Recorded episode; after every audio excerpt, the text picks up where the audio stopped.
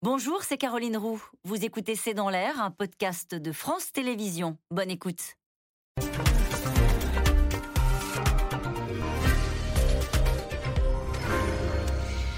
Bonsoir à toutes et à tous. Nous attendons vos questions SMS, Internet et réseaux sociaux pour alimenter notre discussion. Une campagne sans débat, sans souffle et un premier tour qui ne mobilise qu'un électeur sur deux.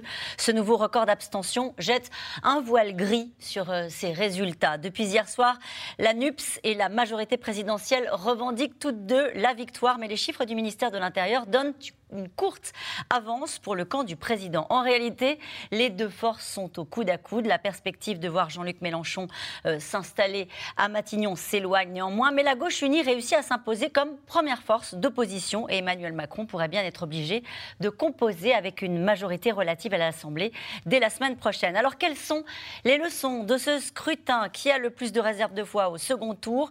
Est-ce un vrai retour de la gauche? Macron-Mélenchon, tout est possible C'est une question, c'est le titre de cette émission. Avec nous pour en parler ce soir, Dominique Régnier. Euh, vous êtes directeur général de la Fondapol, la Fondation pour l'innovation politique. Neil Alatros est avec nous. Vous êtes journaliste politique. On vous retrouve tous les matins dans le brief politique sur la radio France Info. Mathilde Siro, euh, vous êtes journaliste politique au journal Le Point, chargée de suivre notamment euh, l'exécutif. Vous avez suivi de très près cette campagne. Je rappelle votre article du jour. Il y a un message clair Macron et le risque d'une cohabitation light. Nous y reviendrons longuement ce soir. Enfin, Brice Teinturier, vous êtes directeur général délégué de l'Institut de sondage Ipsos. Citons votre enquête. Comprendre le vote français et sociologie des électorats et abstentionnistes pour France TV et Radio France. Bonsoir à tous les quatre. Merci de participer à ce C'est dans l'air en direct. On va commencer sur peut-être le chiffre qu'il faut commenter euh, au lendemain de ce premier tour. 52%. 52% d'abstention. Euh, Dominique Régnier. En général, c'est toujours comme ça que ça se passe. On s'indigne pendant deux minutes le soir du vote, et puis on passe aux commentaires du rapport de force politique. Alors nous, on va y revenir, parce que ce chiffre, en fait, il est grave. Il est grave, il est, il est massif. Euh, vous avez bien raison de, souligner euh, la rapidité avec laquelle euh, il est évoqué, puisqu'il n'en est pas question ensuite. Comme si d'ailleurs euh, je dirais au fond tous les acteurs de la scène politique, les commentateurs, les experts, les journalistes, les, politiques en particulier, les acteurs eux-mêmes, étaient embarrassés par ce chiffre qui venait dégrader leur performance. Euh, et jeter au fond une espèce de, trouble sur la, valeur de, cette, de ces consultations-là. 52,5%, c'est un record. Il s'agit des élections législatives, ce sont les grandes élections qui suivent l'élection présidentielle. On désigne l'Assemblée nationale qui va fabriquer la loi, contrôler le gouvernement, s'opposer, euh, soutenir la majorité selon l'appartenance des députés. Donc c'est très important. Et cependant, plus de la moitié des électeurs ne sont pas allés voter. Ça fait 25 millions de personnes hein, qui ne sont pas allés voter. 25 millions sur 49 millions d'inscrits. Et si on, en regarde les effets sur un point simplement, alors je, prends le cas de, de, la, de, la, NUPS, c'est ça? Je ne sais plus. Parce que je vous entends J'hésite. J'hésite entre NUPES, NUPS et NUP. Faites comme vous, voulez. je vais dire NUPS. Euh, si je prends le cas de la NUPS, mais ça s'appliquerait à toutes les formations, hein, euh, ça veut dire que par rapport aux électeurs inscrits, ils ont réuni à peu près 11% des électeurs mm. inscrits, puisqu'il faut diviser par deux. Il y a 50% d'abstention, un peu plus 52. Donc on est à 11%. Ça veut dire que 89% des électeurs n'ont pas voté mm. pour la formation qui aujourd'hui euh, se dit en passe de gagner. ça marche aussi bien pour l'ensemble, évidemment, et a fortiori pour ceux qui sont en, dessous. Hein. Mais ça, quand même, ça, jette la lumière sur un, problème absolument immense qui est comment voulez-vous euh, euh, continuer euh, à faire comme si, au fond, les choses s'étaient passées normalement, alors que les Français sont entre, une forme de désertion électorale, c'est-à-dire qu'ils tournent le dos à la politique par lassitude ou je ne sais quoi, et puis de l'autre côté, l'abstention est aussi devenue une forme de protestation. Hum. Brice Teinturier, quand on regarde les chiffres un peu plus dans le détail, on voit surtout que ce sont les jeunes qui ne sont pas votés, qui ne sont pas allés voter. le taux d'abstention atteint 69% chez les 18-24 ans et 71% chez les 25-34 ans. Euh, c'est les législatives qui ne les intéressent pas. Je le disais tout à l'heure, l'un des arguments des oppositions, c'est de dire euh, de toute façon, il n'y a pas eu de campagne. C'est ce qu'a voulu la Macronie, que euh, le climat politique soit totalement atone. Et voilà le résultat. il y a des éléments qui sont spécifiques à cette élection et puis il y a des éléments beaucoup plus structurants. les jeunes se sont aussi beaucoup plus abstenus, comme le reste de la population, mais c'est les proportions qui sont colossales maintenant. Mais à l'élection présidentielle, aux élections régionales, et ce que l'on voit de plus en plus, c'est une béance véritable entre les plus âgés les plus jeunes. C'est ça qui doit encore plus nous alerter, parce que ça veut dire que ce n'est pas un phénomène, un épiphénomène qui pourra se résorber quand ils vont rentrer dans la vie active ou si jamais les choses s'amélioraient. Je pense que c'est un effet générationnel qui va s'inscrire dans le temps, donc que cette fracture-là, elle va aller en grossissant, et que nous avons maintenant des écarts de 30, 35 points, 40 points entre les plus de 60 ans ou les plus de 70 ans et les moins de 35 ans dans le comportement électoral. Donc il y a réellement deux rivages. Et on alerte effectivement depuis longtemps. Ça fait longtemps moi, j'ai fait un bouquin là-dessus il, y a sept ans maintenant. Et plus rien à faire, plus rien à foutre. C'était sur la vraie crise de la démocratie. C'est un gigantesque PRAF hein, que, que, les électeurs ont adressé. Euh, PRAF pour plus rien à faire. Et, malgré tout, euh, Dominique Régnier a tout à fait raison. On, on commente en cinq minutes et puis après, on fait comme si parce que ça arrange tout le monde de faire comme si. Mais non, les, les, conséquences, on les retrouvera euh, forcément dans, dans, des manifestations ou dans d'autres formes de politisation. Ça a été intégré hier dans les états-majors. Euh, je, me tourne vers vous, Neila Latrousse. Est-ce que, euh, au fond, c'est ce qui vient d'être dit à l'instant, l'abstention, on se dit, bon, bah, il faut faire avec et on tire chacun notre épingle du jeu. Jusque-là, tout va bien. C'est-à-dire que l'abstention, c'est ce qui va permettre, dans un premier temps, pour les perdants de la soirée, d'expliquer à celui qui se prétend gagnant qu'en réalité, pas du tout. tu n'as pas fait aussi bien aussi bien que tu penses le faire, c'est devenu en réalité un argument pour. Après, en privé, les uns et les autres, mais disent, mais à la rigueur, à chaque élection, qu'ils sont préoccupés par ce qui a pu se passer, par le mm. fait que les Français boudent les urnes, que les plus jeunes boudent les urnes, etc. Et peut-être ce qui a aussi accéléré euh, ce phénomène-là, ou en tout cas ce qu'il a banalisé dans ces derniers temps, c'est qu'à chaque fois, si on regarde sur les dernières élections, on a essayé d'y trouver, euh, enfin en tout cas les politiques ont essayé d'y trouver des explications euh, conjoncturelles et pas structurelles, de dire ah ben non non c'était le Covid, ah ben non non mais c'est les, municipales parce que elles ont eu lieu avec quelques mois d'écart, mais en réalité, si on dézoome depuis quasiment 2002, en réalité, on voit cette, courbe d'abstention qui, qui croît dans une forme de, fatigue démocratique des, des Français qui considèrent qu'en réalité voter ça ne sert plus à grand chose. Mathilde Siro, est-ce que ça jette un discret dit euh, sur la légitimité de la future Assemblée. Euh, c'est ce qu'on a entendu aussi, hein, notamment dans la voix de, Jean-Luc Mélenchon au lendemain euh, de la présidentielle, en disant oui, oui, mais le problème c'est qu'il n'est pas bien élu, donc quelle sera sa légitimité? Est-ce que ça peut poser aussi cette difficulté-là aux futurs parlementaires on l'avait dit déjà euh, beaucoup lors des municipales. On se souvient de l'abstention qui était déjà record. Donc on l'avait dit de, la maire de Paris, par exemple, d'un nombre de maires qui avaient été réélus. Euh, mais malgré tout, voilà, le, vote s'est fait. Euh, les, députés qui seront élus dimanche prochain seront malgré tout légitimes.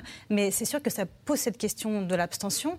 Et on peut, se, on peut regretter finalement qu'Emmanuel Macron, par exemple, il a fait ce diagnostic dès le départ, dès qu'il s'est lancé en politique, sur ce, ce, besoin de moderniser, de rénover la vie démocratique démocratique. Mais que de temps perdu, puisqu'on se retrouve euh, six ans, cinq ans plus tard, et euh, on sait que la réforme constitutionnelle s'est heurtée sur le blocage du Sénat, mais il aurait pu prendre d'autres initiatives. Et d'ailleurs, il en a reparlé hier soir avec ses, avec ses proches à l'Élysée. Il a évoqué le sujet? Il a évoqué le sujet, il a évoqué le, euh, le besoin de réduire le nombre de parlementaires. C'était une de ses priorités en 2017. Et il a évoqué aussi la proportionnelle, qui est voilà, le serpent de mer qui revient régulièrement, mais il n'a rien fait sur ces, sur ces, sur ces sujets-là. Et on voit qu'il cherche euh, un moyen d'associer euh, de nouveau la population à la politique, euh, ce fameux Conseil national de refondation.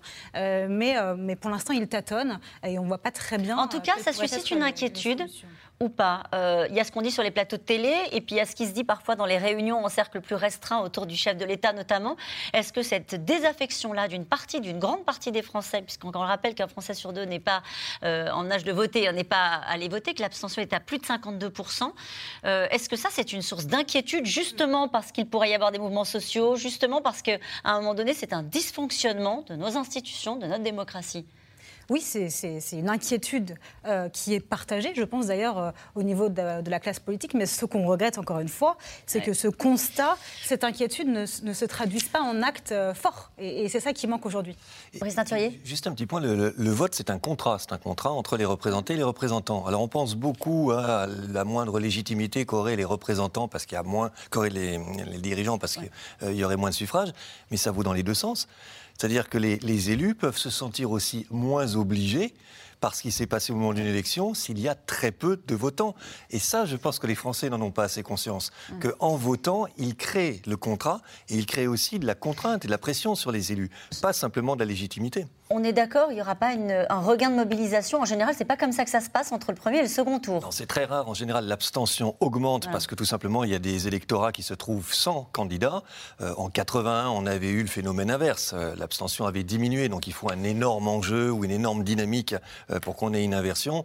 Là, il y a peu de raisons de penser qu'on va avoir un surcroît de mobilisation tel qu'on aurait une diminution forte de, de ce niveau. J'ajoute que la campagne, elle a été jugée comme inexistante par 49% des Français. Inexistante 49%, décevante 36% et 15% euh, intéressante. Mais, mais c'est le inexistante qui doit aussi interpeller. Mmh. il a ajouter un mot. Un élément intéressant, en tout cas, intéressant euh, de manière relative, c'est que la, France n'est pas la seule confrontée en fait à ce, problème de, fatigue démocratique. Il y avait un essai euh, d'un politologue flamand il y a quelques, quelques années qui, précisément s'intéressait à un certain nombre de, de, comment dire, de phénomènes paradoxaux dans l'opinion, c'est-à-dire le fait que les gens demandent à être de plus en plus associés à des élections qui n'y participent pas et que dans le même temps ils réclament aussi des chefs de plus en plus forts qui décident, qui, qui soient dans une gestion verticale et qui relevaient qu'en fait tout ce challenge autour de, ce qu'est le renouveau démocratique se posait en réalité à toutes les grandes démocraties aujourd'hui euh, et pas seulement à la France. Si ça peut apporter une note positive, c'est de se dire qu'on n'est peut-être pas les seuls. Euh, une question très simple. Dominique Régnier, qui a gagné? Qui est arrivé en tête? Il y a un débat euh, entre la NUP et la majorité sur qui est arrivé en tête de ce premier tour. Pourquoi est-ce qu'on n'en a pas des, des, chiffres avec certitude? Alors, D'abord, parce que je trouve que c'est une question très importante parce que ça, ça nous rappelle qu'après la bataille électorale, il y a ce que Jean-Luc Parodi appelait la bataille pour l'interprétation des résultats. Euh, et donc, c'est un moment, quand, quand, le résultat est extrêmement clair, c'est-à-dire qu'il y a manifestement un vainqueur et des vaincus, il n'y a pas de, bataille. Mais là, ce n'est pas le cas. Et donc, la bataille est entière. Et dans la semaine qui va se dérouler, on va assister à ce rapport de force entre des interprétations en partie contradictoire.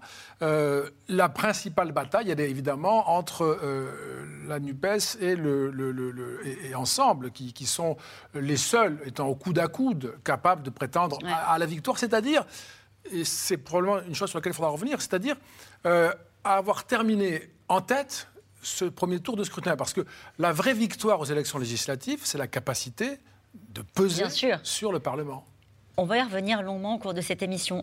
Juste Brice Teinturier, sur la bataille de chiffres, pourquoi on n'a pas le résultat indiscutable, même si ça joue à quelques dixièmes de points s'il y, a un résultat officiel, qui est le résultat du ministère de l'Intérieur, qui dit que, euh, donc, ensemble. Qui est discuté par Jean-Luc Et devant euh, la NUPES ou la NUPS euh, de 20 000 voix environ. C'est contesté par la NUPES parce que dans le calcul des voix qui regrouperaient, qui seraient à mettre dans, dans la NUPS, ils considèrent qu'il y a des divers gauches, en Outre-mer notamment, qui n'ont pas été comptabilisés. Sauf que l'accord de la NUPES ne s'appliquait pas en Outre-mer. D'accord. alors, c'est vrai que c'est difficile parce qu'on sait aussi qu'un certain nombre de ces euh, candidats qui vont être élus siégeront très probablement avec la NUPS. Mais l'accord ne les intégrait pas. C'est important, c'est important parce que ça permet euh, aux uns et aux autres de dire je suis arrivé en tête. La majorité présidentielle est arrivée en tête, c'est ce que dit notamment la première ministre Elisabeth Borne. Et d'un autre côté, on a Jean-Luc Mélenchon qui dit euh, Gérald Darmanin trafique les chiffres, nous sommes arrivés en tête. Mais en réalité, ce n'est pas un débat, pardonnez-moi de ah dire comme ça, si important que cela. Parce que une élection législative, d'abord, ça s'interprète en comparant les résultats par rapport à une élection comparable et la précédente, donc celle de 2017. Donc il faut regarder l'évolution euh, des voix. Et à ce moment-là, pour Ensemble, c'est une baisse de près de 7 points. Pour euh, la NUPES, c'est une globale stabilité. Et puis surtout, on ne peut pas dire qui est vaincu, qui est gagnant. Et un second tour. Euh, on peut dire qui est bien placé, qui est en recul. Alors on va le dire. les gagnants et les perdants, on le saura dimanche prochain. On va y revenir dans un instant sur euh, les réserves de voix, notamment de cet entre-deux tours. En tout cas, la bataille est déjà lancée, on l'a compris, avec une première querelle de chiffres.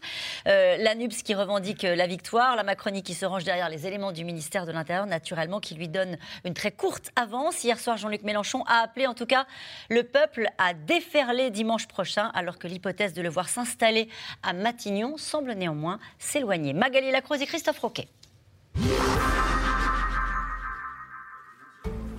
Face à ses troupes hier soir, Jean-Luc Mélenchon prend le temps de savourer.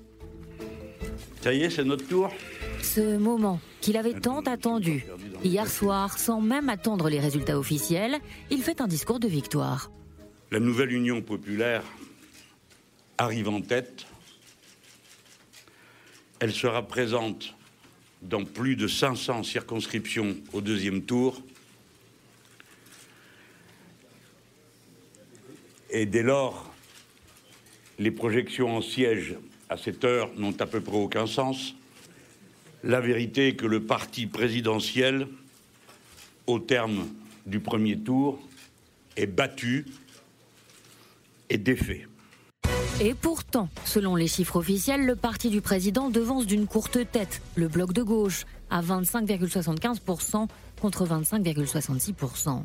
La bataille du second tour s'annonce très serrée. Le futur visage du Palais Bourbon commence à se dessiner en quête d'une majorité absolue fixée à 289 députés, le bloc présidentiel ce matin agite le chiffon rouge et renvoie la NUPES aux extrêmes. Euh, on porte un projet qui est profondément républicain, là où euh, la NUPES, le Rassemblement national, à bien des égards, s'éloigne de la République. Qu'on porte un projet qui est profondément européen, là où la NUPES, le Rassemblement national, veulent in fine sortir de l'Union européenne qu'on porte un projet de libération de notre économie tourné vers l'emploi, la rémunération au travail, là où vous avez en face des projets qui sont des projets de ruine économique du pays. Ce que cherche euh, Jean-Luc Mélenchon et la NUPES, c'est pas le pouvoir. C'est quoi? C'est d'affaiblir nos institutions. C'est au fond l'anarchie. Si les 15 membres du gouvernement candidats se sont plus ou moins bien qualifiés pour le second tour, c'est là douche froide pour les anciens ministres d'Emmanuel Macron. Jean-Michel Blanquer ne passe pas le premier tour, éliminé tout comme Emmanuel Vargon. Retour en Normandie et en campagne pour la première ministre candidate ce matin, interrogé une nouvelle fois sur ses consignes en cas de duel NUPES-RN, le Front républicain, pas si simple. Notre position, c'est aucune voix pour le Front national. Ensuite, quand on a des candidats NUP, Très clairement, si on a affaire à un candidat qui ne respecte pas les valeurs républicaines, qui insulte nos policiers, qui demande de ne plus soutenir l'Ukraine, qui veut sortir de l'Europe, nous n'appelons pas à voter pour lui. Coup pour coup, la Macronie tape, la NUPES aussi. Les chiffres du ministère de l'Intérieur sont contestés. Depuis hier soir, les lieutenants de Jean-Luc Mélenchon dénoncent une manipulation électorale. Aujourd'hui, le ministère de l'Intérieur nous place euh, derrière euh, ensemble et on a, on a effectivement une interrogation plus que forte plus que forte, qui laisse à penser que M. Darmanin et le ministère de l'Intérieur ont voulu quelque part mettre en avant euh, la Macronie. Depuis son fief du Nord hier soir, Marine Le Pen passe elle aussi à l'attaque. Le RN n'arrive qu'en troisième position, mais devrait pouvoir former un groupe à l'Assemblée. Dimanche prochain, il est important de ne pas laisser Emmanuel Macron disposer d'une majorité absolue dont il abusera pour appliquer ses méthodes autocentrées et brutales et nous imposer son projet antisocial, faire ce qu'il veut comme il veut, à votre place, mais sans vous et souvent contre vous. Un entre-deux tours qui s'annonce tendu, alors que plus d'un Français sur deux ne s'est pas rendu aux urnes hier, un record de plus pour des élections législatives. Mais non, on, attend la question, il est déjà parti. La question, elle est possible. Peut-être pouvez-vous y répondre. Mélenchon n'avait pas l'air satisfait du résultat. Pourquoi? Ah mais je crois parce qu'il avait euh, tout de suite compris que le score de la NUPES en réalité n'est pas si bon que ça. Ce qui est mauvais, c'est le score de Ensemble, mais le score de la NUPES, il est assez proche en gros de celui de 2017. Et euh, il va permettre à, la NUPES d'être présente dans 376 circonscriptions au second tour. Il dit 500 non, mais il le disait, je crois, hier soir. Hier soir, objectivement, c'est très difficile de savoir. Vous n'avez pas encore les résultats dans les 577 circonscriptions. Moi, je le sais depuis deux heures, parce qu'on a récupéré le fichier, regardé, analysé, etc. Donc, c'est dans 376 euh, circonscriptions.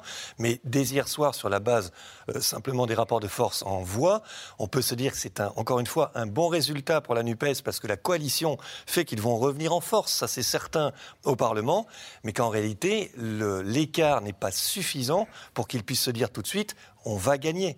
Et c'est ça, à mon avis, que Jean-Luc Mélenchon a tout de suite intériorisé, tout de suite compris. Nous avons titré ce soir cette émission Tout est possible. Mélenchon à Matignon, ça n'est plus possible. Ça n'était peut-être pas avant le premier tour, certains n'y croyaient pas, mais est-ce qu'au au, lendemain de ce scrutin-là, vous considérez euh, que cette hypothèse-là est à écarter? Bah, moi, il me semble, vous posez des questions euh, qui euh, amènent le goudron et les plumes hein, ensuite. ah bon Ceux qui se tirent Vous pouvez passer votre tour, allez-y. Il y a personnes qui, suivent ça quand même.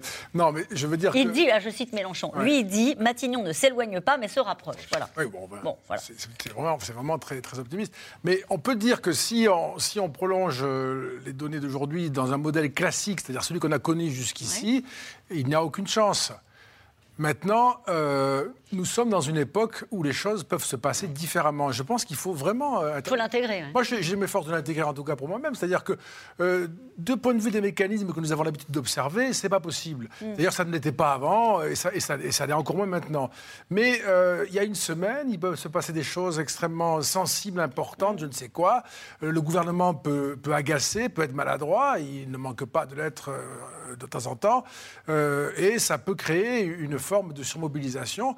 Voilà, le plus probable, moi je dirais que c'est non. D'accord. Mais euh, l'époque est troublée quand même. Mhm. Mathématiquement, on va dire probabilité très très très faible. Mais ce qui ne veut pas dire nul, mais très très faible. En fait, il lui faudrait quasiment trois miracles pour entrer à, Matignon. Alors d'abord, qui est un, un, surcroît de mobilisation tel euh, euh, que, que, ces candidats euh, puissent aller chercher les voix qui leur manquent, mais que dans le même temps, ce surcroît de mobilisation ne lui profite qu'à lui. C'est-à-dire qu'en gros, il n'y ait que des candidats qui aillent voter pour les, pour les candidats. Aller chercher les jeunes. Aller chercher les jeunes, et que dans le même temps, et que dans le même temps, il n'y ait pas euh, un surcroît euh, de mobilisation chez les abstentionnistes qui iraient voter pour les candidats d'ensemble d'En Marche euh, pour empêcher Jean-Luc Mélenchon d'entrer à Matignon. Je m'arrête au premier miracle. Il considère, lui, que ces réserves de voix sont du côté des abstentionnistes. Oui, mais ce qui est, mais ce qui est vrai, c'est là, là où, où, en termes, en valeur absolue, c'est là où il y a le, le, plus de, de réservoirs de voix. Mais il faudrait tout de même que ces abstentionnistes se disent dimanche, je vais aller voter pour Jean-Luc Mélenchon, et puis surtout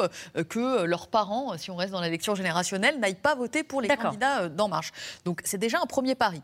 Pour faire vivre ce pari, c'est mhm. pour ça qu'il a, a, besoin de continuer à dire que Matignon est à portée de main pour que les gens se mobilisent. Donc c'est un peu le, serpent qui se mord la queue, l'a fait la poule, mais ça c'est le premier miracle. Alors le deuxième miracle, il aurait besoin que, les candidats d'En Marche, euh, ou d'Ensemble ou de Renaissance, puisque les trois étiquettes sont un peu, euh, enfin, sont un peu agitées ensemble dans un shaker, mais que euh, ces candidats-là ne fassent aucune erreur, que la majorité ne fasse aucune erreur dans l'entre-deux tours, voire qu'elle soit encore malhabile et qu'elle continue les maladresses qu'on a vues avant le premier, polémique à Bad, Stade de France, etc. Qu'elle se prenne les pieds sur l'entre-deux tours. Je fais le pari que toute la polémique autour des chiffres de, cet écart entre les, candidats euh, Renaissance et les candidats de la NUPES vient un peu de ce calcul, c'est-à-dire Darmanin a déjà une image un peu écornée par la gestion de la finale de la Ligue des Champions. Jouons le second tour en expliquant qu'il y a potentiellement voilà, une façon d'essayer de, priver les électeurs de leur vote. Ça, c'est le deuxième miracle. Il faudrait que les deux s'enchaînent. Hein. Mhm. Donc ça fait déjà beaucoup. Le troisième, c'est qu'il faudrait que ces candidats à lui ne fassent pas d'erreur.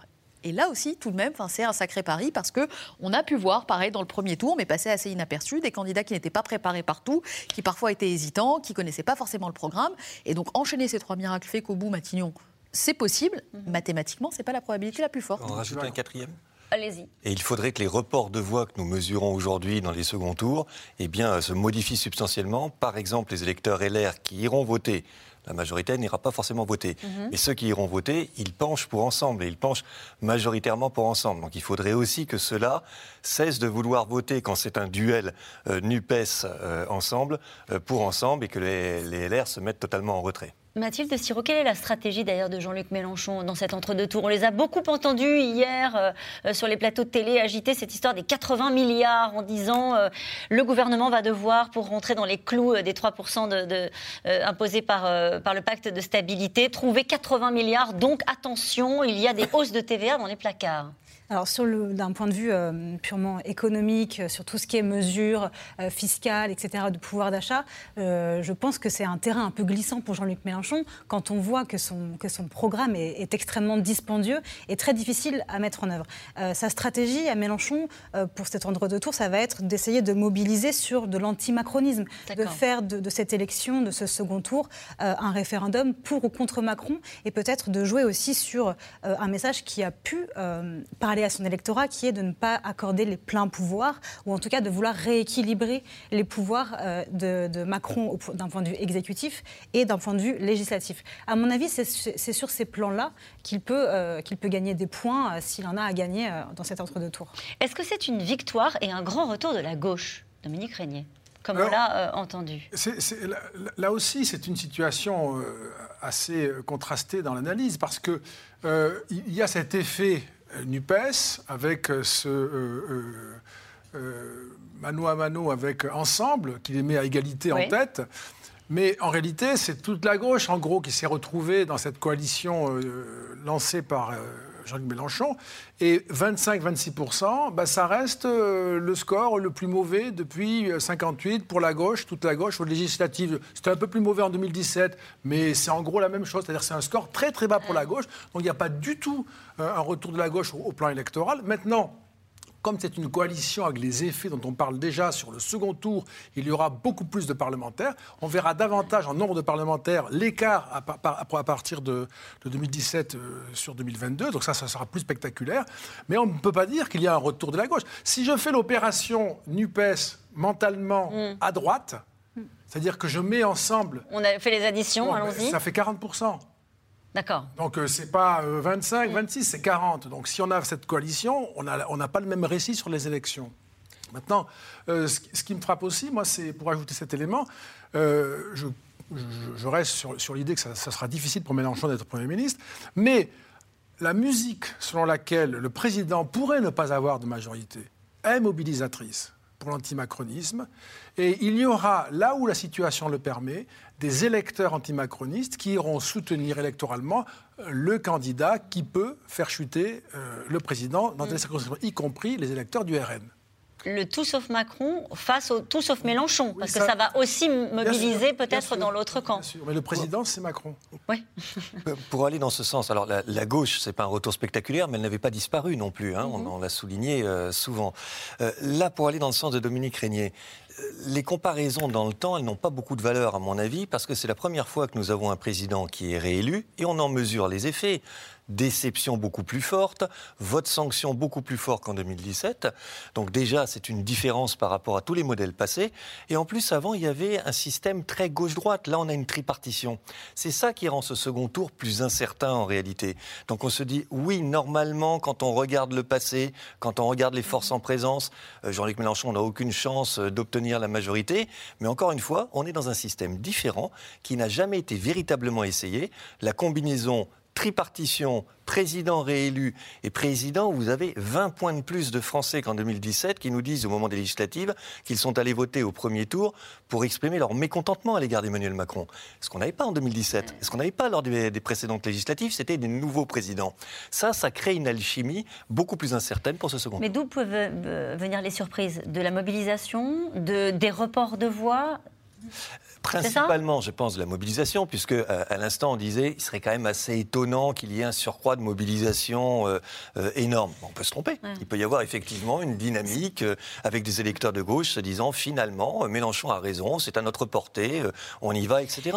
Ce qu'on a eu dans le premier tour traduit bien quand même chez les Français une volonté de rééquilibrer les choses. Moi, je ne pense pas qu'ils veuillent inverser la présidentielle, qu'ils veuillent que demain ce soit la Nupes qui conduise les affaires du pays. En revanche, je suis convaincu sur la base des enquêtes par sondage et des résultats du premier tour, qu'ils veulent tempérer ce qu'il s'est passé à la présidentielle. Donc une majorité relative Eh bien, je crois collectivement, même si c'est une création, c'est une somme de, votes individuels, mais que collectivement, il y a quand même cette idée qui traîne dans le pays. Il ne faudrait pas donner tous les pouvoirs à Emmanuel Macron, il faudrait rééquilibrer euh, les scrutins présidentiels. Néla Latrousse, un, un, mot sur ce qu'on a vu euh, dans le premier reportage, sur cette espèce de flottement euh, au, sommet de l'État, sur les consignes de vote de cet entre-deux tours. Si tant est que les Français suivent encore les consignes de vote, mais en tout cas, on a eu le sentiment qu'il y avait un petit flottement petit flottement euh, qui euh, grand flottement même Mathilde qui, qui, qui euh, qui, est, qui, est, dû bah, tout simplement à deux consignes de vote. C'est-à-dire que la première consigne de vote lors du premier briefing des porte-paroles de la majorité leur fait dire que les solutions seront examinées au cas par cas. Et puis vient une deuxième consigne un peu plus tard dans la soirée en disant évidemment pas une voix pour le Rassemblement national. Les deux consignes venues de l'Élysée. Donc pour le coup c'est vraiment un changement de pied au plus haut au plus haut sommet de l'État. Alors peut-être que autour du chef de l'État on n'avait pas réalisé dans un premier temps euh, que euh, la consigne au cas par cas allait, euh, provoquer un tel flot de, réactions. Donc il a fallu corriger derrière. Mais on me dit la première ligne a été validée par le chef de l'État mhm. lui-même ou Alexis Collère, son secrétaire général, ce qui équivaut à dire son deuxième cerveau, donc par le chef de l'État lui-même en fait. Mathilde Sireux sur cet aspect-là? C'est une question qui avait été pourtant euh, anticipée. C'était déjà à l'ordre du jour de réunions stratégiques, euh, politiques la semaine dernière, en se disant, bon, dans, une situation où euh, le candidat RN est au second tour face au candidat NUP, qu'est-ce qu'on fait?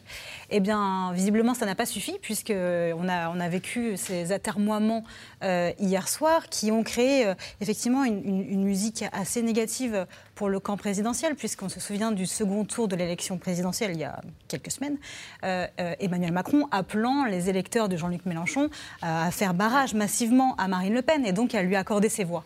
Et donc, euh, assez légitimement, les candidats NUP, euh, les cadres de NUP se sont, se sont servis de ces, de ces éléments de langage un peu contradictoires hier soir pour dire regardez, le Front républicain vole en éclats à cause d'Emmanuel Macron qui, qui refuse de choisir entre le RN et NUP. Alors là, maintenant, on a entendu le nouveau clivage, c'est républicain ou pas hein euh, Quel clivage qui a, été euh, exposé, on l'a entendu à l'instant par Elisabeth Borne, en disant en gros, Fabien Roussel, il est républicain, il est du côté, euh, il est en soutien notamment des, forces de police, etc. on peut lui apporter un soutien. en fait, ça va être géré au cas par cas, c'est vraiment comme ça que ça va se passer. Bah, ça va être la difficulté, en, fait, pour, pour l'exécutif. Hein. Elisabeth Borne, elle dit notre, notre ligne est très claire. En réalité, elle l'est pas beaucoup. Et là, on voit, on parlait de la NUPES qui avait un peu mis la pression hier soir en disant qu'est-ce que c'est que cette position de, l'exécutif qui n'appelle pas à faire barrage républicain, alors que nous, nous avons appelé à le faire au soir du premier tour. Euh, maintenant, c'est les républicains qui, qui, qui, entrent en scène avec, euh, il y a quelques heures, un communiqué du président du Sénat qui dit Moi, quand il y aura un candidat ensemble face à un candidat euh, du RN ou de NUPES, j'appellerai à voter pour le candidat ensemble l'exécutif doit en faire de même quand les républicains se trouvent face à un candidat d'extrême. Donc en réalité, enfin, rester dans ce flottement, ça risque d'abord de nourrir un mauvais feuilleton dans, dans cet entre-deux tours. Et j'expliquais que l'exécutif ne devait justement s'épargner des maladresses et des erreurs dans cet mm. entre-deux tours. C'est assez mal commencé cette deuxième campagne des législatives. Et puis surtout, si on sort un peu de, l'élection euh, immédiate, euh, on parlait de l'abstention, donc plus d'un Français sur deux qui n'est pas allé voter. Un chef de l'État qui veut refonder la politique, qui a été élu en appelant à faire barrage au candidat de Marine Le Pen, qui représente euh, tout de même au second tour un certain nombre d'électeurs, un peu plus de 40% au second tour, et qui aujourd'hui explique que dans le même temps, les électeurs de Jean-Luc Mélenchon ne sont pas non plus républicains. Moi, je dis pour refonder derrière sur une base extrêmement minoritaire mm. euh, de gens avec qui on veut bien discuter, ça va être compliqué. Donc, il faut faire attention aussi, peut-être dans cet entre-deux tours, à ne pas attiser des antagonismes qui rendraient derrière un quinquennat euh, complètement euh, impossible à gérer. Juste pour préciser dans combien de cas de figure cette question se pose. Dans 60 cas de figure, vous aurez un duel entre la NUPES et le Rassemblement national. Où là, donc, les, les, électeurs de Ensemble seront confrontés à ce choix ou à ce non-choix. Et dans 107 cas de figure, vous aurez la même chose, mais cette fois-ci entre Ensemble et le Rassemblement national, et ce sont les électeurs de la NUPES qui auront à arbitrer. Et deuxième indication, quand on pose la question aux électeurs d'Ensemble, qu'est-ce que vous feriez ou qu'est-ce que vous souhaitez L'immense majorité, 69%, ne veulent pas euh, entendre de consignes de vote, mais ceux qui restent pensent quand même majoritairement pour voter à ce moment-là pour le candidat de la NUPES plutôt que pour le candidat du RN. Ce marqueur, il, est resté constitutif de l'identité euh, des, euh, des, macronistes. Et puis fait suite, et précisément ce que vous avez dit, est-ce que les gens ont entendu, hein, naturellement, euh, entre les deux tours de, la présidentielle C'est pas si loin. Euh, en tout cas, ils étaient 15 euh, dans la course. Aucun ministre n'a été élu au premier tour et certains se retrouvent même en difficulté. Clément Beaune, ministre délégué aux Affaires européennes, est en balotage défavorable à Paris. Ce très proche du président a beaucoup à perdre. S'il échoue dimanche prochain, il quittera tout simplement le gouvernement. Lasso Gélabert et Maxime Logier. On peut gagner, hein. On peut gagner. Ah, ah oui, oui, vous avez eu les résultats? Oui. ah, j'étais euh, contente. Sur le terrain de beau matin, Caroline Mécari est ravie. Arrivée en tête du premier tour des législatives, la candidate NUPES de la 7e circonscription de Paris savoure son succès. À une semaine du second tour, elle rêve déjà d'une gauche majoritaire à l'Assemblée, peu importe les différences entre les partis de cette grande coalition de gauche on va faire un beau résultat. Sur les divergences, qui va trancher? L'Assemblée nationale. On va enfin avoir du débat à l'Assemblée nationale et non pas avoir une Assemblée nationale euh, composée de gens godillots qui font exactement ce que le gouvernement décide de faire. Donc on aura du débat et ça va revivifier le débat démocratique. Non, non, on va amplifier le mouvement et ça va le faire. C'est ça qui Cette avocate de 59 ans en est persuadée. Sa victoire, elle la doit à son programme, radicalement différent de celui de son adversaire, le ministre candidat Clément Beaune. Vous avez le choix en fait, hein, c'est simple. hein. Soit c'est euh, Macron avec sa politique néolibérale et, auto- et autoritaire, hein, soit notre programme à nous, social et écologique. Les électeurs, ils ont choisi un projet face à un ministre candidat qui n'a qu'un seul but, euh, rester en place, c'est-à-dire un projet de carrière pour lui. Un ministre candidat arrivé à petits pas hier soir dans un bar parisien. Rendez-vous a été donné à des militants survoltés. Du moins devant les caméras. Avec 35,8% des voix, 5 points séparent Clément Beaune de sa rivale. Le ministre délégué, relégué à la seconde place, joue gros. En cas de défaite au second tour, il devra démissionner. Il y a une règle qui a été posée, ça ne m'appartient pas de la poser, c'est de prendre la République et la Première ministre euh, qui euh, l'ont définie. Euh, je la connais.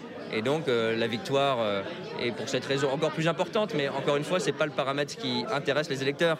Je ne vais pas aller frapper aux portes en disant euh, Madame, Monsieur, voilà, j'ai besoin d'un poste, d'une nomination. Si j'avais envie de ne pas prendre de risques dans la vie, si je cherchais des nominations sans risque, je ne serais pas dans ce combat électoral aujourd'hui. Des cris d'encouragement, il en faudra de la part des militants. Eux-mêmes le reconnaissent, Jean-Luc Mélenchon a réussi son pari. Jean-Luc Mélenchon, je pense que euh, tout le monde est assez unanime pour dire qu'il a bien réussi son coup. Mais il a réussi son coup sur, euh, dès le début en, parlant d'un fameux troisième tour qu'on ne sait pas d'où il sort de, son chapeau. Mais moi, je pense que c'est assez dommageable en même temps parce qu'il a, il a vendu à tout le monde qu'il serait Premier ministre alors qu'en soi, tout le monde sait très bien qu'il ne sera jamais Premier ministre. L'alliance de gauche est une réalité, l'alliance de droite est une, virtualité, et par conséquent, euh, il fallait s'attendre à ce type de résultat. Mélenchon, Mélenchon a bien fait son coup, a bien joué son coup. Formidable, c'est un politicien hors pair, hors pair, hors pair. Une catastrophe économique, mais un politicien hors pair. À l'image de cette circonscription, nombreux sont les ministres à devoir affronter des candidats NUPES dimanche prochain. Malgré la polémique du Stade de France et les accusations de viol, Gérald Darmanin et Damien Abad ont des chances de gagner. Gabriel Attal aussi est bien placé pour l'emporter. Avenir plus incertain pour Clément Beaune donc, mais aussi Amélie de Montchalin et Stanislas Guérini, marcheur de la première heure. Leur lueur d'espoir comptait sur les réserves de voix du parti LR. LR en faiseur de roi, certains ténors en rêvent et pensent déjà au coup d'après. S'il n'a pas la majorité absolue, il va bien falloir quand même qu'il trouve euh, euh, de, quoi, de, de- de quoi former une majorité. Et comme je pense que ça ne peut pas être avec des débauchages individuels, parce que ça c'est la pire des choses en termes de démocratie, la question se posera, y compris pour les républicains, le moment venu, donc dans quelques jours, d'avoir un débat pour savoir est-ce que, au nom de l'intérêt supérieur de la France, on doit exiger qu'un certain nombre de réformes soient mises en œuvre et dans ce contexte-là, voire peut-être, éventuellement, à y participer. La tâche s'annonce difficile pour Clément Beaune. Le candidat LR de sa circonscription, qui a recueilli 5% des voix, n'a toujours pas donné de consigne de vote. Brice Teinturier, est-ce que le mot utilisé par euh, un autre ministre qui est lui moins en difficulté, qui est Olivier Véran, le message a été entendu, nous entendons le silence des urnes, nous entendrons le bruit de la rue. Euh, en gros, euh, est-ce que c'est un avertissement Ah, je pense que de toute façon, c'est un avertissement pour la Macronie en général, ce résultat du premier tour. Et puis, c'est un avertissement qui se traduit quasi mécaniquement pour un certain nombre de ministres qui ne sont pas très enracinés, qui n'ont pas une équation personnelle forte dans ces circonscriptions et qui, du coup, subissent de plein fouet une campagne qui a été délibérément construite au plan national et à Mm. travers la personnalisation d'un match Macron-Mélenchon. Donc, ils se trouvent euh, mécaniquement assez affaiblis et pour certains désarmés quand euh, les urnes ont parlé, même avec beaucoup d'abstention, mais euh, n'ont pas parlé en leur faveur. Dominique Régnier Il faut aussi euh, qu'on se rappelle collectivement que euh, l'élection présidentielle s'est déroulée comme une élection du début à la fin, sans véritable choix. Au premier tour aussi, cette fois-ci, non, seulement au second tour, au premier tour aussi. Il y a eu tellement euh, ce thème du barrage dès le premier tour euh, au Front National, forcément national, à sa, candidate Ma- Marine Le Pen, et au second tour, parce qu'on craignait euh, l'écart trop faible, voire une défaite, etc., que le sentiment d'avoir un moment d'explication avec le président ne s'est pas maintenant. joué là. Et c'est maintenant. Ouais. Ça se déplace, c'est maintenant.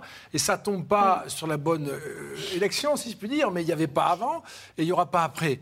Donc euh, c'est aussi la conséquence de ce délitement de nos partis politiques qui ne permettent plus de représenter la conflictualité, le mécontentement, les frustrations, les espérances dans un débat politique entre des forces qui peuvent l'emporter ou se, ou se réunir. Il n'y a plus qu'un face-à-face entre un président modéré, je vais dire, et des candidats de type populiste. Donc les explications n'ont pas lieu. et on les trouve ici et dans l'abstention. Là, encore une fois, qui est une Mhm. façon de dire, moi, je n'y vais plus parce que euh, quand on peut euh, faire de grandes élections comme la présidentielle, on ne débat plus vraiment.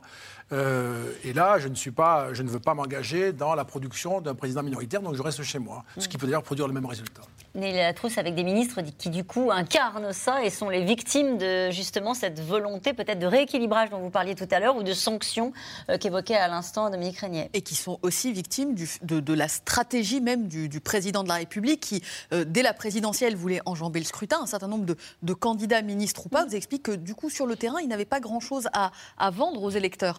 Euh, au final, le fait que, que cette élection se, se soit jouée autour euh, de euh, la crise démocratique, euh, de euh, la nouvelle méthode, euh, de un acte 3, vous vous souvenez, on avait parlé de l'acte Ouais, 2 c'est après les Gilets jaunes, donc on pourrait dire que c'est l'acte 3 du macronisme, etc. Fait qu'à part le discours de la méthode, en réalité, euh, les candidats se sont retrouvés face à une alliance improbable des gauches. Souvenez-vous, au lendemain du premier tour, quand Jean-Luc Mélenchon commence à raconter qu'il veut devenir Premier ministre, élisez-moi Premier ministre et je vais faire l'union avec la gauche, euh, on est quelques-uns à se poser la question, à se dire comment il va trouver un chemin commun avec les communistes, par exemple, qu'il accuse de l'avoir fait battre, etc. Donc les ministres se retrouvent en réalité en campagne avec euh, une coalition qui n'ont pas vu venir, qui, elle, a un récit.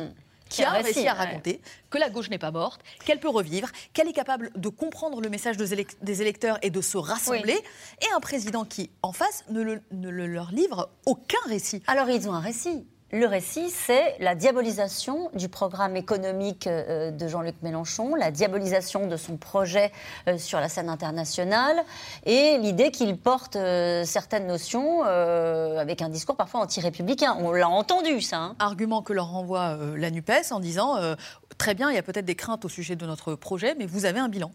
Et là encore, on revient sur la difficulté de la stratégie du président, qui, à mon sens, n'a- n'a- en, en entrant tard en campagne présidentielle, justement, a privé un peu. Bon, il a, il a aussi pas été aidé par la guerre Ouais. en Ukraine, qui a occupé tout un tas d'espace, qui n'a pas permis l'exercice du bilan. Mais ces ministres arrivent en réalité sans bilan inventé, sans perspective à donner, et pâtissent aussi de cette absence de récit. Euh, Mathilde Siro, avec l'idée même que le président de la République, qui est, j'allais dire, le seul qui peut faire campagne en étant à peu près entendu, euh, c'est ce qu'on a vu notamment euh, euh, avant le premier tour des législatives, a prévu lui un agenda qui est plutôt tourné sur la politique étrangère, euh, avec un déplacement notamment en Moldavie et peut-être même en- à Kiev jeudi. C'était ce qui était évoqué dans la presse ces derniers jours. Oui, il est en effet attendu sur un déplacement plutôt à l'étranger, comme s'il Mhm. voulait aussi prendre un peu de distance avec voilà, le- le- le- l'enjeu électoral direct pour lui. Mais pour autant, on s'attend à ce qu'il euh, à ce qu'il dramatise cet enjeu de second tour, à ce qu'il refasse un peu le, le coup qu'il a, qu'il a commencé à esquisser au, au premier tour de c'est moi ou le chaos. Donc là, ça va être euh, c'est- voter pour mes candidats ou euh, ce sera euh, une assemblée ingérable et, et un pays qui sera bloqué. C'est Ouais. ça qu'ils vont essayer. Une de- majorité relative, c'est un pays ingérable une majorité, majorité relative, ça s'est déjà vu par le passé. Euh, à l'époque, Michel Rocard avait eu euh, recours beaucoup au 49-3. Désormais, c'est beaucoup plus euh, limité depuis la réforme constitutionnelle. Dans tous les cas, on sait qu'Emmanuel Macron n'aura pas, ce ne sera pas un long fleuve tranquille, ce n'est pas comme ce qui vient de se passer ces cinq dernières années. Pourquoi? Parce qu'il ne peut pas se représenter en 2027. Euh, à l'Assemblée, très vite, même parmi, parmi ses troupes, ça va être des logiques identitaires, d'écurie, euh, qui va soutenir euh, Bruno Le Maire, qui va soutenir euh, Édouard Philippe ou même François Bayrou. Donc pour lui, ça va être de composer, ne serait-ce qu'avec les siens, et en plus peut-être avec euh, certains républicains euh, ou euh, Alors, certains élus euh, de gauche ici ou là sur des textes. J'ai une question précisément sur euh, le fait de composer peut-être avec les Républicains. Une question de Benoît dans le Maine-et-Loire. Pensez-vous que Macron va chercher à faire une coalition avec les Républicains? On entendait tout à l'heure Jean-François Copé qui a fait cette proposition avant même le premier tour des législatives en disant il aura besoin des LR, faisons une espèce de pacte de gouvernement. Est-ce que c'est un scénario sur lequel la Macronie doit travailler né- nécessairement? C'est pas nouveau parce que c'était déjà en débat pendant la campagne présidentielle. Euh, a priori, c'est plutôt exclu qu'il y ait un accord global entre euh, la Macronie et les Républicains. Euh, en revanche, autour du président, on regarde déjà quels députés LR pourraient être élus et parmi eux, qui pourrait passer dans le camp présidentiel ou servir d'appoint. Donc c'est vraiment des questions qui se posent, mais plutôt, encore une fois, au cas par cas, qu'un accord global avec le futur groupe Les Républicains. Mais, vous voyez, on est toujours dans des questions de mécano, de mécano électoral, d'alliance. Et le fond de l'affaire, ce n'est pas ça. La difficulté qu'ont les ministres, là, dans, votre partage, à faire campagne, c'est une difficulté de doctrine. C'est parce qu'il n'y a pas une doctrine claire. On parlait de récit à l'instant. Voilà, alors qu'il y a une doctrine euh, chez, les, euh, chez la NUPES, il y a une doctrine et des mesures qui parlent, il y a une doctrine et des mesures chez les électeurs euh, du Rassemblement national. C'est beaucoup moins clair au sein de la Macronie. Et pour la présidentielle, ça ne jouait pas, parce que les électeurs nous disaient, je vote avant tout les électeurs de Macron parce que je lui fais confiance. Alors que les électeurs de Mélenchon, de Jadot, etc., nous disaient je vote pour les idées qu'il porte. Mais une fois que vous n'êtes plus dans la présidentielle, que vous êtes dans les législatives et qu'il n'y a plus à ce point la personne, vous vous trouvez frontalement exposé à la question, vous dites le récit, moi je dis de la, doctrine, mais donc du projet que vous incarnez, que vous portez. Et ce projet, il est beaucoup moins clair euh, du côté des candidats. Et nous, le, nous, le chaos, ça suffit pas? Et alors du coup, c'est ce qui explique aussi qu'ils sont contraints de faire de la politisation négative, la démonisation de l'adversaire, parce qu'ils ont une difficulté à mettre en scène leur propre doctrine. Dominique Régnier. Juste sur l'absence de doctrine qui est effectivement manifeste, euh, bah, ça tombe bien pour LR, ils n'en ont pas non plus. Et donc, euh, ça peut être l'occasion d'inventer une doctrine commune, puisque c'est une des caractéristiques, je trouve, de, la droite euh, de gouvernement dans cette élection, c'est qu'elle n'a pas non plus un discours particulier. Ils ont l'air satisfaits de leur score, ils ont tort? Bah, c'est quand même. Euh, alors, c'est à la fois la satisfaction d'être toujours vivant. Mmh. Euh, par comparaison avec le PS, puisque c'est la comparaison qui vaut. Euh, 11 bah, et quelques, 11,3, c'est mieux, euh, parce qu'il y a une force autonome. Ils se sont présentés presque partout. Donc ils vont défendre leurs couleurs aux élections locales qui viennent plus tard. Ce sera plus difficile pour le PS, qui a eu très peu de candidatures par rapport à son histoire électorale.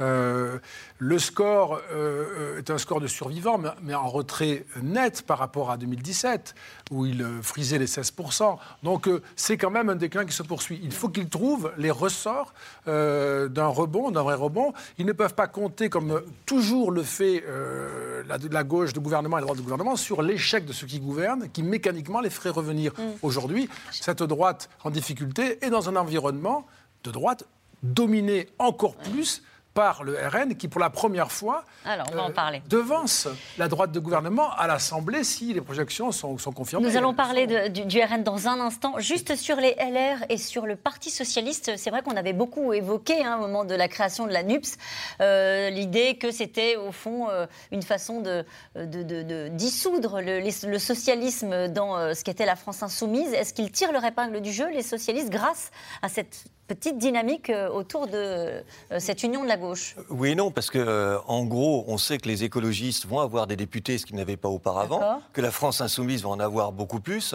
que le PS aura peut-être le même nombre que ce qu'il avait précédemment. Donc bien malin celui qui pourrait dire s'il n'y avait pas eu la PS, ils en auraient eu. Hmm. Mais, mais, juste sur un point, pour la doctrine là, des, des LR par rapport... Il y a une façon très simple de réinventer tout ça. C'est que Renaissance, c'est l'UDF, et les LR, c'est le RPR.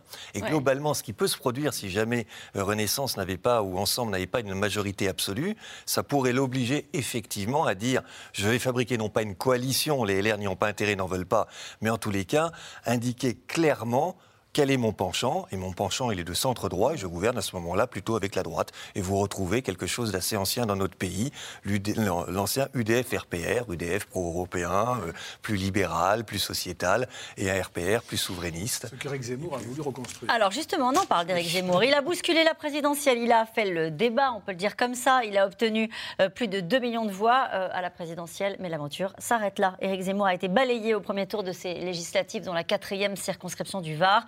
Lui euh, veut se persuader que le combat continue. Aubry Perrault, Arnaud Fora et Constance Meyer. Sourire de façade pour celui qui voulait mener la reconquête. C'est pas fini, c'est pas fini. Dans le Var, Éric Zemmour avait réalisé l'un de ses meilleurs résultats à la présidentielle. Hier soir, il est éliminé dès le premier tour avec 800 voix de retard. La défaite est difficile à avaler. Les résultats ne sont pas à la hauteur de nos attentes, mais nous venons de poser un drapeau dans chaque circonscription de France. C'est donc un soir très important pour Reconquête. Nous avons proposé l'union aux autres partis de droite. Ils n'en ont pas voulu. La gauche a eu la voie libre et l'on voit ce soir le résultat. Au niveau national, le parti d'Éric Zemmour ne récolte que 4% des voix. Aucun des 550 candidats Reconquête n'est qualifié pour le second tour. Nous avons fait ce que nous avons pu et ce n'est qu'un début. pourtant, ça fait deux défaites d'affilée. C'est pas grave, c'est pas grave, on continue. C'est pas une défaite, non. C'est un score euh, ben, qui n'est peut-être pas un très bon score, mais euh, c'est normal, hein, puisque c'est un jeune parti, il n'a que six mois d'existence. Pour certains, la responsable, c'est elle. Marine Le Pen, elle est, elle est conne. Elle n'a pas voulu faire l'alliance. 16, 17% et lui 4, 5%. Ça fait 21%. Déjà deux. Il faut pas oublier que NUP, ils sont quatre partis. Je suis dégoûté. Je suis, je suis malade. Ça va quoi. À chaque fois, c'est pareil. euh, Je sais pas, allez, on marche sur la tête, je sais pas, je comprends plus rien, je comprends plus rien. Franchement là, non, je peux rien vous dire parce que je comprends plus rien.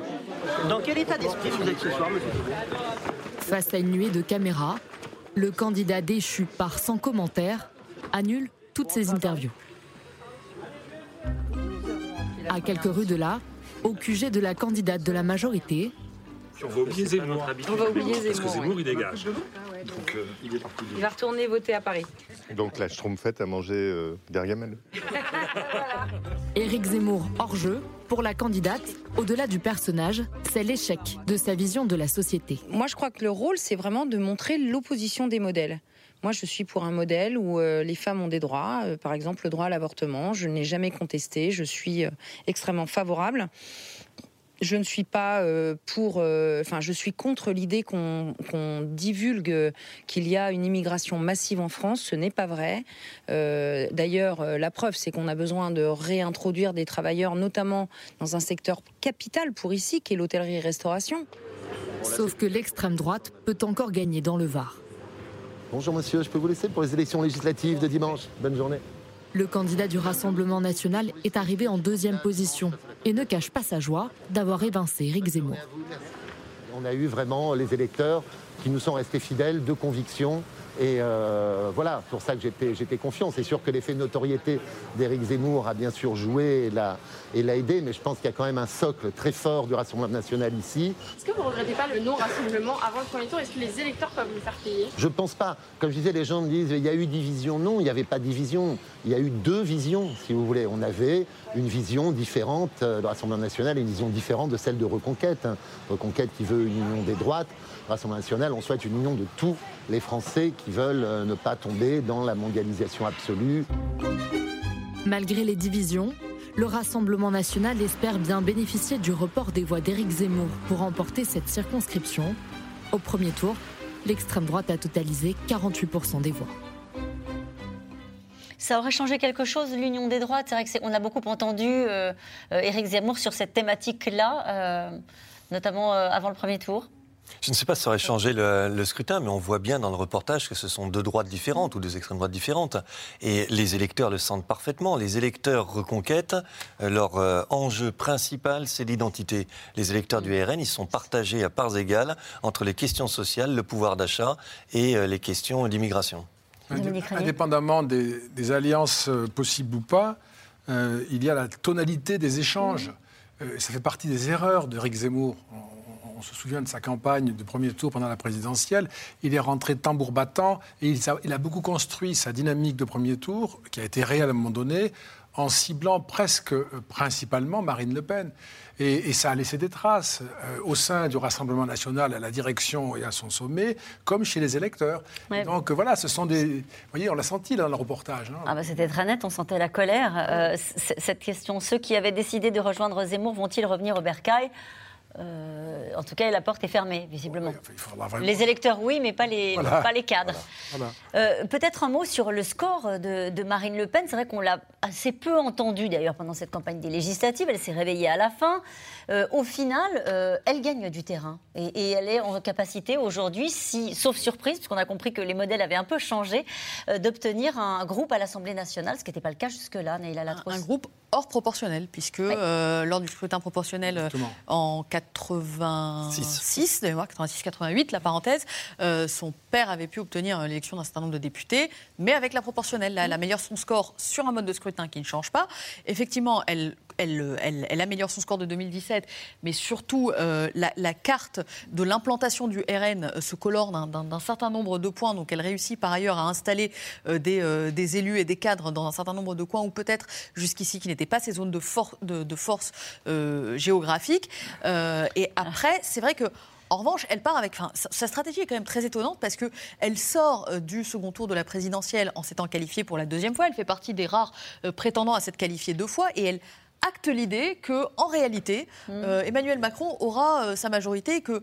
À la rigueur, il faut essayer de, de limiter la casse, mais pas vraiment se battre sur ces élections-là, euh, en espérant à peine faire réélire les, euh, les, les- les quelques, députés qu'elle avait. Ça lui a été reproché en interne, hein, en disant euh, et en voyant la dynamique créée par un Jean-Luc Mélenchon. Jean- Jean-Luc Mélenchon, pardon, euh, parenthèse, qui vous dit je vais devenir Premier ministre, c'est comme si moi je vous disais je vais devenir pape. C'est-à-dire que na- naturellement, vous me regardez comme ça. ah Je- je vous ai regardé comme ça, c'est vrai. Comment, comment cela Et puis il réussit à ancrer cette idée, alors que en, en réalité, on, a, on s'est tous dit mais qu'est-ce qui lui prend à dire élisez-moi Ouais. Premier ministre? Il a réussi ça. et il réussit ça. Et donc Marine Le Pen le vit aussi en se disant bah, peut-être qu'effectivement, j'aurais pu aller plus loin. Il y a peut-être cet élément de frustration aujourd'hui en interne chez elle. Ce que disait Laïla Latroux, c'est très important sur le fait que c'est un score pour le RN euh, sans proportionnel. C'est-à-dire que je m'étonne qu'à l'Élysée, on réfléchisse sur euh, une réforme qui consisterait à introduire Mm. la proportionnelle, parce que pour la première fois, avec un scrutin majoritaire, on va avoir une assemblée très représentative. Au final, oui. Ben oui, on n'a jamais eu ça avec ce scrutin-là. Toutes les gauches seront représentées, toutes les droites seront représentées. Euh, Est-ce que c'est le moment de se demander si on va introduire la proportionnelle? Elle est, elle est là, non pas par volonté, mais par résultat. Vous avez fait l'amour. Ma- Malgré tout, avec une grosse déformation, parce que le Rassemblement national est le seul à progresser par rapport à 2017 en voix. Il va progresser effectivement en siège, mais parce que ça reste une puissance solitaire qui ne s'allie pas, euh, il y a une déformation entre ce qu'il pèse en réalité dans la Ouais. population et sa représentation à l'Assemblée nationale. Donc, euh, effectivement, il aura probablement un groupe, il aura plus de députés. Elle a été assez lucide et euh, honnête, disait-elle, quand elle disait je Ouais. ne peux pas gagner. Mais c'est la conséquence d'un choix aussi. C'est le choix de ne pas s'allier ou de ne pas faire suffisamment de concessions pour s'allier. Mais en revanche, il y aura toujours une déformation entre ce qu'elle représente et le RN s'est implanté dans ce pays et sa représentation nationale au Parlement. en Je vous aurais bien remontré la carte euh, qu'on a vue euh, passer euh, tout à l'heure, la carte de France avec la représentation des partis politiques, parce que euh, moi, je j'arrive pas à tirer de leçons. Vous, oui, j'imagine, quand vous voyez ça, euh, Brice Teinturier. Où ça? Là, Euh, elle n'est pas là. Non, là, c'est est Marine. Le Pen. On va vous la mettre. Regardez. Euh, là, on se dit bon, y a-t-il une lecture euh, géographique de ce scrutin? Il y a quand même des zones de force du RN qu'on connaît. Vous voyez le, le- le quart nord-est, Oui. euh, toute la région nord, toute la région est, et puis le, le pourtour méditerranéen avec la région PACA. Ça, c'est une confirmation. Ce qui est intéressant, c'est de voir qu'il y a des zones qui s'étendent maintenant et qu'il y a une implantation aussi euh, locale qu'on n'avait pas forcément à ce point auparavant. Et donc que le Rassemblement national est en train d'exister en tant que force politique qui un jour sera indépendante de Marine. Le Pen ou de la famille Le Pen. En tous les cas, si quelqu'un a le talent pour, euh, pour poursuivre ce qu'ils ont, ce qu'ils ont réussi à faire. Et, et, euh, les, autres, euh, les autres couronnes, on, on peut les, les regarder aussi. La, la NUPES, vous retrouvez malgré tout des zones d'implantation. Vous voyez tout le, tout le centre de la France. Ouais. C'est une carte aussi. Vous aviez le pourtour du, du Massif central, qui est une terre anciennement communiste. Mhm. Donc on a quand même ces zones-là. Vous avez une zone plus urbaine maintenant pour, euh, pour la NUPES qui, qui a joué, qu'on avait vu à la présidentielle. Dans les métropoles, la NUPES fait des bons scores. Oui, on, Ouais. on retrouve malgré tout euh, la géographie électorale qui tient la route, qui tient le coup. Très vite. Euh, qui est quand même très, très NUPES RN, euh, et c'est quand même une des questions qui se posera, puisque, comme on s'en souvient, Carole Delga a pris la tête euh, d'une autre conception de la gauche Oui. euh, dans, dans ce contexte de NUPES. Et, et pour le moment, les résultats sont, sont- compliquent un peu sa tâche. Y compris les, les candidats, la candidate soutenue par François Hollande hein, aussi, qui a fait un très mauvais score. Elle a fait 9%, euh, euh, très mauvais score naturellement, en Corrèze sur ces terres. Et nous revenons maintenant à vos questions. Avec vous, Mathilde Siro, et si Mélenchon gagnait son pari? Je dirais qu'il l'a presque en quelque sorte déjà gagné parce qu'il a animé toute cette campagne euh, de premier tour malgré sa défaite à l'élection présidentielle. Il a installé euh, son slogan Élisez-moi Premier ministre. Euh, malgré tout, la gauche sera davantage représentée de par cette campagne qu'il a menée au Parlement. Donc moi, je pense qu'il a quand même remporté cette, première manche des législatives. Et votre explication à vous sur son humeur d'hier soir, euh, il nous a habitués à être un, tribun, à mettre beaucoup de force dans ses discours. Hier, il donnait le sentiment d'être un peu éteint. Était-ce volontaire? Était-ce une stratégie? Ou est-ce qu'il accusait le coup? Comment est-ce que, Quelle est votre lecture à vous? Oui, il donnait l'impression de faire euh, profil bas en dépit des, résultats. Euh, tout est calculé hein, chez Jean-Luc Mélenchon. Il est, en campagne, euh, on est sur une, un second tour qu'il prépare ardemment, mais peut-être qu'il y avait aussi, malgré tout, une part de déception. Il, espérait peut-être dépasser les 30% au niveau national, donc c'était en demi-teinte malgré tout. Macron n'a-t-il pas été trop dédaigneux en gardant ses distances pendant la campagne des législatives? En paie-t-il le prix maintenant? Neila Latrousse alors, en paie-t-il le prix maintenant? Je vais écarter cette, euh, cette question-là parce que, pour le coup, on n'a pas encore les résultats réels en, siège et, que, et ce que rappelait Brice Teinturier, c'est qu'en fait, la configuration est tellement compliquée, il peut se passer tellement de choses localement, il peut y avoir des polémiques, il peut y avoir voilà, le, sursaut d'abstention. On a tellement été surpris ces dernières années. Pardonnez-moi, tout est possible, c'est le titre de l'émission ce soir. Ça veut dire aussi une victoire de ensemble la semaine prochaine Une majorité absolue Dans la fourchette haute oui, c'est encore possible. de la projection d'Ipsos, oui, il y a la possibilité qu'il y ait une majorité étriqué, mais qu'il ait une majorité tout de même. Donc en paie-t-il le prix? On, verra dimanche s'il en paye le prix. Est-ce qu'il a été dédaigneux Je pense qu'il s'est surtout trompé de campagne. Il a pensé que, comme sur la présidentielle, il pouvait y avoir un effet de souffle sur euh, euh, les, dix derniers jours, la dernière semaine, qui permettent d'aller recristalliser son électorat autour euh, d'un enjeu. attention à Marine Le Pen, qui était le, terme du, premier tour. Il faut qu'il faut qu'il y ait un écart, sinon l'élection sera perdue d'avance, etc., etc je pense que là, il s'est trompé de, stratégie. Ces 577 scrutins, ce n'est pas une présidentielle. C'est les législatives, ce n'est pas la législative. Donc c'est plusieurs élections. Décidément, les Français sont très versatiles avec leur vote entre la présidentielle et les législatives. Non? Pourquoi de tels retournements? Parce qu'ils ont voté, je crois, au moment de la, présidentielle, avec un mode de scrutin et des candidats très particuliers. Ils en ont tenu compte. Ils ont voté notamment pour un président des crises, c'est ce qu'ils nous mettaient en avant. Et que maintenant, quand ils se retrouvent dans les législatives, eh bien, il y a d'autres façons d'envisager ce qui n'est pas le même scrutin. Donc, on peut dire qu'ils sont versatiles. Moi, je crois qu'ils sont, stratèges? ils sont assez cohérents, ils sont assez stratèges. Il n'y a pas aujourd'hui une logique euh, qui s'imposerait de manière massive de droite ou de gauche ou, ou du centre à tout le pays. Donc, on a aussi euh, une France morcelée qui, qui s'affronte, mais ce n'est pas de la versatilité. Et par rapport au dédain d'Emmanuel Macron, euh, je crois aussi que pendant la campagne présidentielle, il y avait deux vraies bonnes raisons aux yeux des Français qui pouvaient expliquer qu'ils ne soient pas dans, les, dans tous les débats dès avant le premier tour, l'Ukraine et la pandémie. Là, on n'a pas eu ça.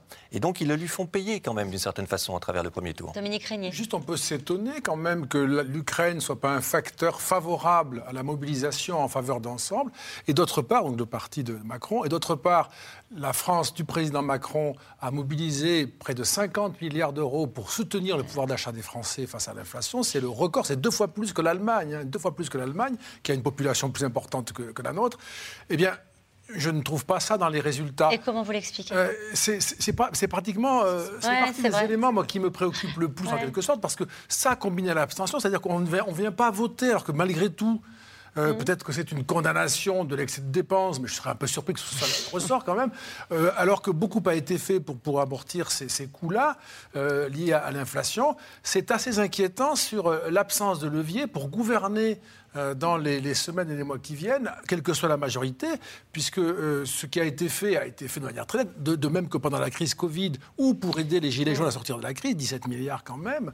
Donc rien n'y fait en réalité pour que les Français aient le sentiment que la politique est efficace. Et que la politique peut quelque chose pour eux euh, dans leur quotidien. Catherine, en Côte d'Or, la NUPES n'a-t-elle pas déjà utilisé tout son réservoir de voix avant le second tour? Si, c'est sa difficulté. C'est-à-dire que les réserves de voix sont faibles, puisque en ayant fait l'unité dès le premier tour, je ne veux pas dire qu'elle a fait le plein, mais euh, elle doit maintenant aller chercher ailleurs. elle va chercher du côté des abstentionnistes. C'est ça. Et c'est là où Ensemble a un avantage, puisqu'en étant le bloc central, entre guillemets, euh, quand ils se retrouvent dans un duel face au Rassemblement national, ils peuvent compter a priori sur la gauche. Et quand ils se retrouvent dans un duel face à NUP, ils peuvent compter a priori sur les reports de droite. Elisabeth Borne fait-elle le poids face à Mélenchon pour muscler un peu la campagne d'ensemble? Un débat télévisé serait fort à propos, n'est-ce pas? Alors, ça lui a été proposé. Ça lui a été proposé. Va-t-elle l'accepter? Faut-il qu'elle l'accepte? Elle a refusé avant le premier tour. Voilà, mais là, maintenant. Faut-il qu'elle l'accepte? Je, je, ne suis pas sûre qu'il faille qu'elle qu'elle descende tout de suite dans, cette bataille-là. Parce que euh, Elisabeth Borne, elle a été choisie notamment parce que euh, ça a été vendu comme un profil venant mm. de la gauche. Or, aujourd'hui, face à, un Jean-Luc Mélenchon, là où on essaye, dans, des duels face à la NUPES, d'aller chercher des, voix de droite, il y a peut-être à, aller envoyer davantage peut-être un Darmanin, un Bruno Le Maire, jouer mm. davantage peut-être cette carte-là que de rejouer encore la carte de, de, la majorité n'est pas candidat à la députation, donc euh, ce serait curieux de débattre avec quelqu'un qui n'est pas candidat à la députation. chef de majorité. Ah, je trouve ça un, peu curieux quand même. Il a, en tout cas, quasiment pas de risque. Ça n'est pas prévu pour l'instant, c'est ce que vous nous dites. Euh, s'il n'est euh, ni président, ni député, ni Premier ministre, que va faire Mélenchon? Alors une question pour vous, Dominique Régnier. Vous avez rappelé fort à propos qu'il n'était pas candidat pour ces législatives. Écoutez, la réponse qu'on peut faire, qui est, la, plus appropriée au profil que sont les, les femmes et les hommes politiques, c'est que probablement ils songent à une élection suivante. Hmm. Puisque je ne dis pas ça de manière négative du tout, c'est un principe de vie euh, chez, beaucoup de, nos, Donc la prochaine présidentielle. La présidentielle, bon. il travaille. On a encore un peu de temps d'en reparler. Hein. Allez, merci à vous tous. C'est la fin de cette émission qui sera rediffusée ce soir à 23h45. Il est l'heure de retrouver Anne-Elisabeth Lemoine et toute l'équipe de C'est à vous. Bonsoir Anne-Elisabeth, au programme ce soir. Bonsoir Caroline. Double coup de chaud programme ce soir. Coup de chaud, voire sueur froide pour le camp présidentiel menacé d'une majorité très étriquée. On en parle avec le ministre délégué au compte public Gabriel Attal. Et puis coup de chaud dans le ciel à la veille d'une vague de chaleur exceptionnelle à cette période de l'année. Ça, c'est Chloé Nabédian qui nous en parlera. À tout de suite. Merci beaucoup Anne-Elisabeth, bonne émission. On se retrouve demain à 17h50 en direct pour un nouveau C'est dans l'air. Et puis je vous rappelle que vous pouvez retrouver C'est dans l'air quand vous le souhaitez, en replay et en podcast. Belle soirée.